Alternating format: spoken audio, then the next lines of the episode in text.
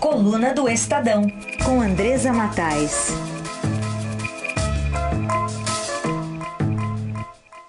Andresa, se você repetir um nome de um jogador que está em campo, já ganha ponto, vai. Vou soprar pra ela. Fala Mohamed que você vai na boa. bom dia. Olha, bom dia para vocês também, né? Bom dia para os ouvintes. Eu nem sabia que estava tendo jogo, não é só à tarde? então tá bom, então vamos falar de condição coercitiva, vai.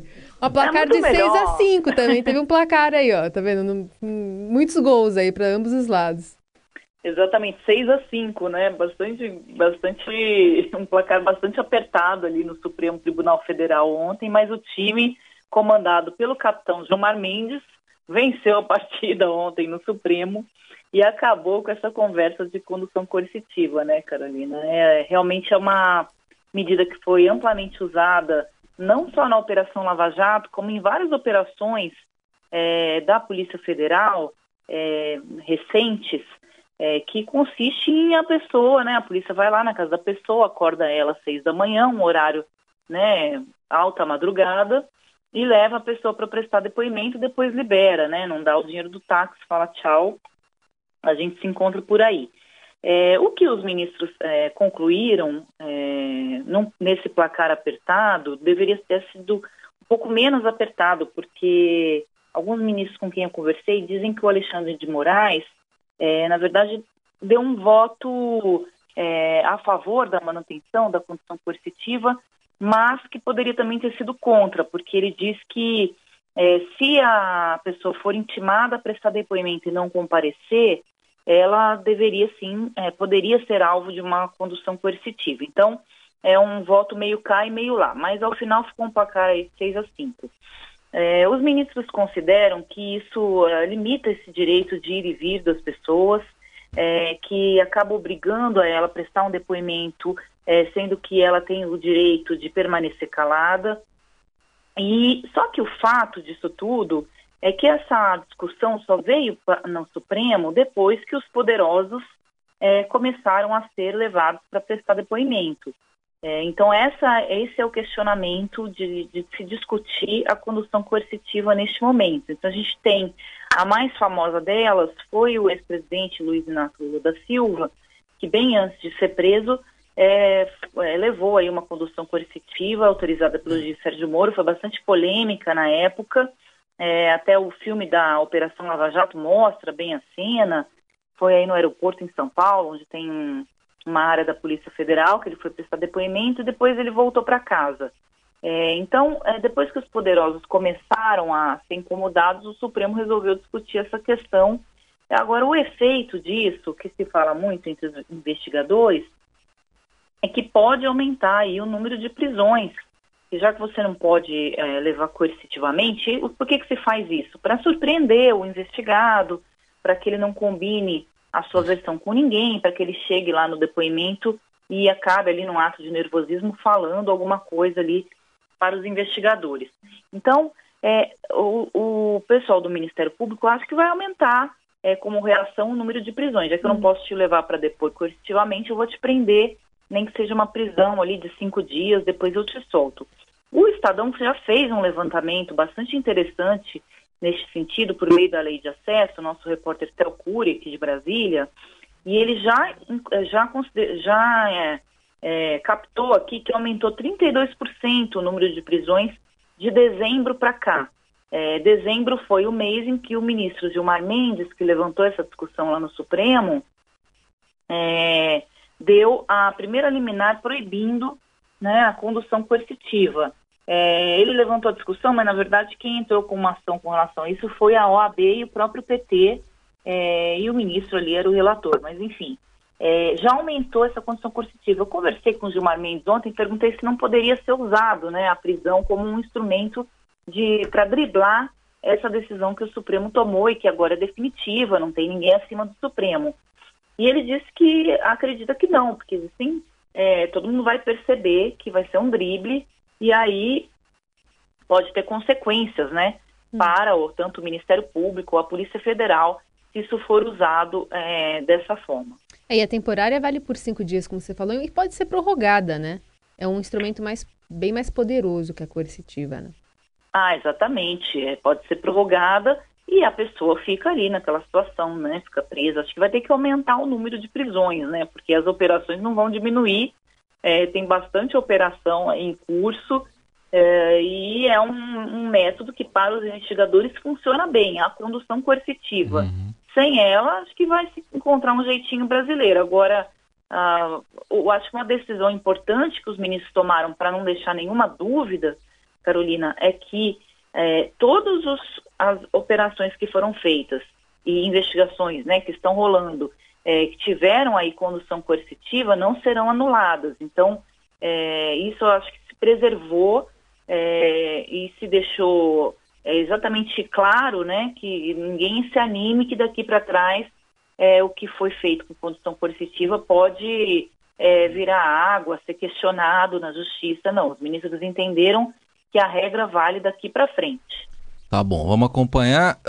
Só para atualizar você, Andresa, o Igor Miller ajudou você no levantamento aqui.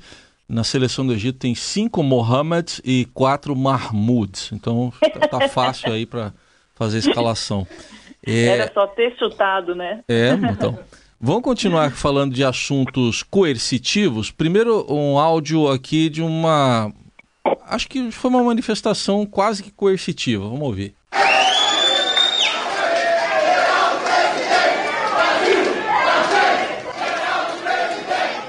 Bom, essa, essa é a recepção geral do Alckmin no aeroporto em Brasília, que você já falou ontem e vai falar de novo daqui a pouco, mas antes um depoimento também de Fernando Henrique Cardoso entrando na campanha. Vamos prestar atenção para ver se foi espontâneo.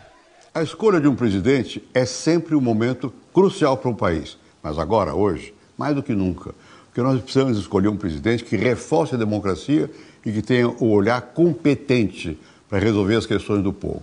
Por que a minha opção, Geraldo Alckmin? porque ele é um homem preparado, é um homem que sabe que é preciso olhar para o gasto público, mas ele é, sobretudo, um homem pessoalmente simples e um homem ligado à população. Isso é importante, ligar o destino do país à vida de cada um. Tá aí, Andresa, para você comentar então. Tucano dizendo que apoia Tucano. a que ponto chegamos, né, Heisen? Lembrando que em 2006, quando o Alckmin foi candidato à presidência da República, o Fernando Henrique foi escondido né, da campanha, porque naquela época ninguém queria falar em privatização, o PT usou pesado isso contra o Alckmin, e ele acabou usando até aquele famoso casaco, né, com símbolo dos Correios, da Petrobras, para querer dizer que ele não ia fazer a privatização dessas empresas. E agora o Fernando Henrique aí quase imploraram a ajuda dele na campanha do Alckmin. O Geraldo Alckmin, que é o candidato do PSDB à presidência da República, está precisando desses apoiamentos, porque a candidatura dele está sendo colocada em xeque, né? Ele não cresce nas pesquisas. O último Datafolha mostrou que ele tem entre 6% e 7% das intenções de voto. Para quem já foi candidato a presidente da República, governador de São Paulo, é um político bastante experiente, é um índice muito baixo, né? Se você for pegar o Jair Bolsonaro, que nunca foi candidato à presidência da República, está com 20% das intenções de voto. O Lula, 30% das intenções de voto. Então é bastante baixo. Hoje o Alckmin está totalmente fora do jogo, não chegaria nem ao segundo turno com esse percentual. Então, os tucanos começaram ali a ter uma reação um pouco nervosa é, sobre se deveriam manter mesmo o Alckmin como candidato à presidência da República. E a, essa, essa ideia de que o Alckmin é um bom nome para a eleição presidencial, mas não vence a eleição, começou a pegar. Então, eles montaram ali uma estratégia para tentar reverter isso quanto antes, e isso inclui é, colocar o ex-presidente Fernando Henrique na campanha, que é o principal nome aí do PSDB, e ele grava esse, esse áudio aí também super espontâneo, assim como uhum. essas manifestações de apoio se você estiver no aeroporto e vir uma multidão gritando, calma, não é o Paul McCartney que está chegando, é o Geraldo Alckmin. Com uma malinha, não... puxando é, é, desajeitadamente uma malinha, ele não sabendo como se comportar, né? Com Exatamente, tem até um tucano graúdo que me falou o seguinte, não tem nenhum assessor para segurar essa malinha do Alckmin, né? Poxa vida, deixa ele chegar com as mãos soltas, né? Para receber a multidão ali. Isso ocorreu em Brasília, mas também em São Paulo ontem, é, tinha até mais gente ali, foi uma confusão no aeroporto, né? Chegando ali o popstar Geraldo Alckmin, é, que é uma estratégia que o Jair Bolsonaro está usando na campanha, é, mas talvez de uma forma mais espontânea. O Bolsonaro é, virou aí um personagem, né? As pessoas têm curiosidade de vê-lo e tal. Eu estava esses dias num evento aqui em Brasília, que foi uma marcha dos prefeitos, e acompanhei lá no dia que o Alckmin foi, e tinham lá um, um pessoal é, que estava trabalhando no, no evento, fazendo a limpeza, e quando o Alckmin passou, um perguntava para o outro, quem é esse? Aí um falou, é o Alckmin. É quem? É, era totalmente desconhecido ali da, das pessoas é, mais simples, né, que estavam ali trabalhando no, no evento. Então, o Bolsonaro virou aí por conta de é, é, paródias que foram feitas do Bolsonaro, imitações, né, acabou virando um mito, né, como, como colocaram ali, agregaram ao nome dele, ele realmente, onde ele vai, é uma histeria completa. Isso não ocorre com o Geraldo Alckmin. Então deram uma forcinha ali para ele é, para tentar chamar atenção e criar, criar uma onda, né? Esse clima todo é, de que ele é o candidato do PSDB é, e, e, que ele está empolgando, né? É, o eleitorado. Agora empolgar o eleitorado, tirando o Bolsonaro que tem esse discurso mais extremista, esse discurso mais fácil que a gente vê nas redes sociais, é, do bandido bom é bandido morto, dessas essas é, frases, né, que mais de impacto, que, que acabam atraindo aí uma parcela do eleitorado é, que está um pouco é, de saco cheio da política ou que pensa assim mesmo e ainda não tinha encontrado ali um, um candidato para poder apoiar, isso vai ficar muito morno agora durante a Copa do Mundo, né? Há uma avaliação é, de que vai congelar bastante a, o interesse do eleitorado pelas eleições, agora durante o, o Mundial. Isso volta apenas depois. E se o Brasil ganhar, é, existe uma avaliação é, de quem analisa a eleição há muito tempo, de que não tem impacto é, no resultado da eleição, não tem essa correlação. É, tanto que a gente lembra que o, o Filipão perdeu lá a Copa a Dilma se reelegeu. Então não existe essa é, conexão dos fatos, né? Então não quer dizer que se o Brasil ganhar, o candidato do presidente Temer, que é o Henrique Meirelles, vai vencer a eleição. Uhum. É, e ontem, até cobrado por não deslanchar nas pesquisas, o Alckmin anunciou o ex-governador de Goiás, né, Marconi Perillo, como coordenador político da pré-campanha para acalmar as correntes aí do partido.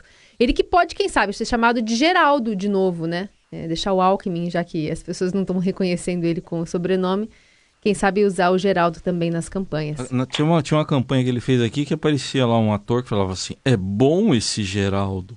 Não é? Eles gostam de falar Geraldo, né? Que a é. gente da imprensa aqui em Brasília acaba falando muito alto, sim, que, sim. É, como a gente começou a tratá-lo desde o início. É, é. Mas a ideia mesmo é falar Geraldo para ficar um pouco mais fácil, mais né? Fácil. O nome. E o Marconi Perillo, eu conversei com ele ontem, ele é, foi governador do Goiás, ele meio que se colocou ali no início como um candidato do PSDB à presidência da República, depois todo mundo foi tirando o nome é, para que o Alckmin pudesse sair na disputa, e ele me falou o seguinte, não, eu vou ajudar e tal, mas eu também tenho meus compromissos, viu, aqui em Goiás, então é aquela ajuda, assim, né, tô aqui, viu, conta comigo, passa lá em casa. Menos isso, mais ou menos isso. Muito bem, Andresa Matai, sempre às nove da manhã aqui no Jornal Eldorado para conversar sobre política e às vezes futebol. Obrigada, até segunda-feira. Tchau, um abraço para todo mundo. Tem jogo no fim de semana? É, domingo é bom você ficar esperto às três da tarde, tá? Amanhã você pode assistir quatro jogos, viu? Amanhã, o dia inteiro. Ah, é verdade? É, quatro vou... jogos no sábado e três no domingo. Isso. Não, eu vou ficar esperta nesse no domingo aí. Vou apurar o que, que vai acontecer. Isso, Se eu souber, eu entro aqui em primeira mão. Exato, por favor. Um beijo, até. Tchau, bom final de semana.